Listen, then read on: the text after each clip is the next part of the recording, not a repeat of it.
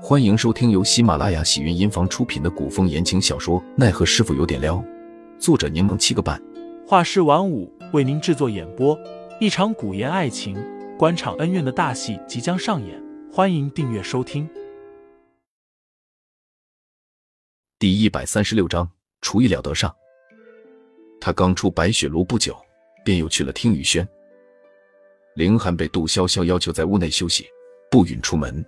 他满脸怨念的坐在书案前，就连书拿反了都没察觉。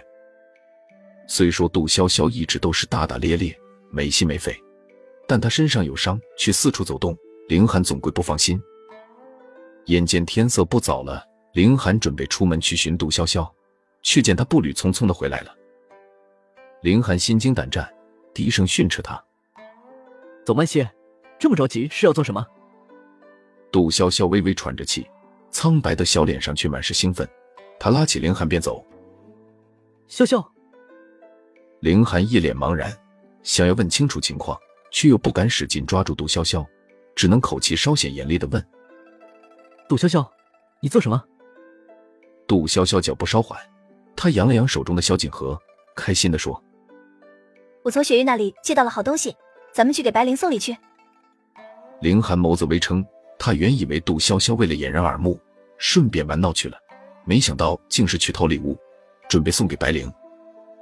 林寒一步并作两步的挡在杜潇潇面前，提醒道：“天色未暗，不必如此着急。”不行，已经耽搁一整天了。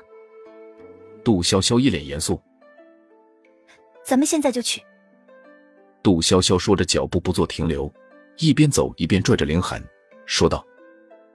就算被怀疑了，我也放出了风声，说我失眠症多亏白灵医治才有所改善，所以今天你会带着我一起去感谢白灵，并送上心意，此事合情合理，快点走。凌寒瞬间反应过来，杜潇潇上午是去放消息去了，而之后去听雨轩，也不过是去向赵雪玉讨礼物。凌寒跟在杜潇潇身后，心里涌起一丝丝暖意来。吴府外已经停好了马车。杜潇潇上马车时，表情有一瞬间的不自然。见凌寒神色微变，怕他有所察觉，忙推着他先上马车，将情绪隐藏了下去。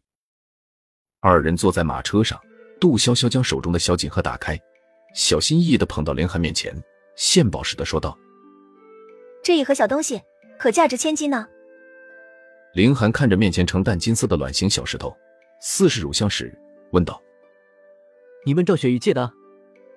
杜潇潇龇牙笑着点了点头。你记得还他几种名贵的香料。林寒无奈的笑了笑，揶揄道：“你每次送礼都用借的，之后再让我来还。你倒是很会做生意，空手套白狼，被你玩的是出神入化。”又赞了，毕竟事关小师傅生命，我也是倾尽全力，欠了好大一个人情，才弄来这么几块小石头。那我可要谢谢你了。可不是，我好歹是你姐姐。就不要求你感恩戴德的报答我了，但必须帮我把人情还了。凌寒忍不住轻轻敲了下杜潇潇的头。什么姐姐，又在胡说八道？马车行驶的不算太快，凌寒担心杜潇潇身上的伤，让小风赶慢些。天色还未全暗，刚好是点灯的时候。二人到了安泰居外。杜潇潇虽是个急性子，却也不敢冲撞白灵，他立在门外。轻叩门环，敲过门后，静待片刻，无人应声，无人开门。杜潇潇又敲了敲门，朝着里面说道：“白灵小姐姐，我是潇潇啊，这几日吃了你的药，感觉特别好，特带来薄礼，表示感谢。”杜潇潇贴着门听里面动静，吱呀一声，门打开了，依旧是清冷寡淡的脸，一双水眸清凌凌的看向三人，口气不悦。我不喜欢人多。白灵做事便要关门，杜潇潇忙抵住门，讨好的朝着白灵笑了笑。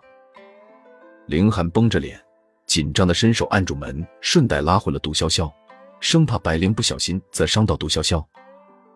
小峰，你先驾马车回去吧，我到时候会和小师傅一起回去的。小峰一直以为杜潇潇是来找白灵看病的，虽然担心，却也顾及杜潇潇伤情。乖乖的应声退了下去。白灵扫了眼杜潇潇，微微皱眉：“你这是打我的脸吗？”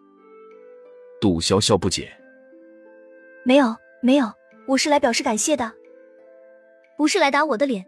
那你为何脸色这么差？”白灵侧身，让人进门，不语的说道：“顶着这么差的一张脸，过来给我送礼。”听众老爷们，本集已播讲完毕，欢迎订阅专辑，投喂月票支持我，我们下集再见。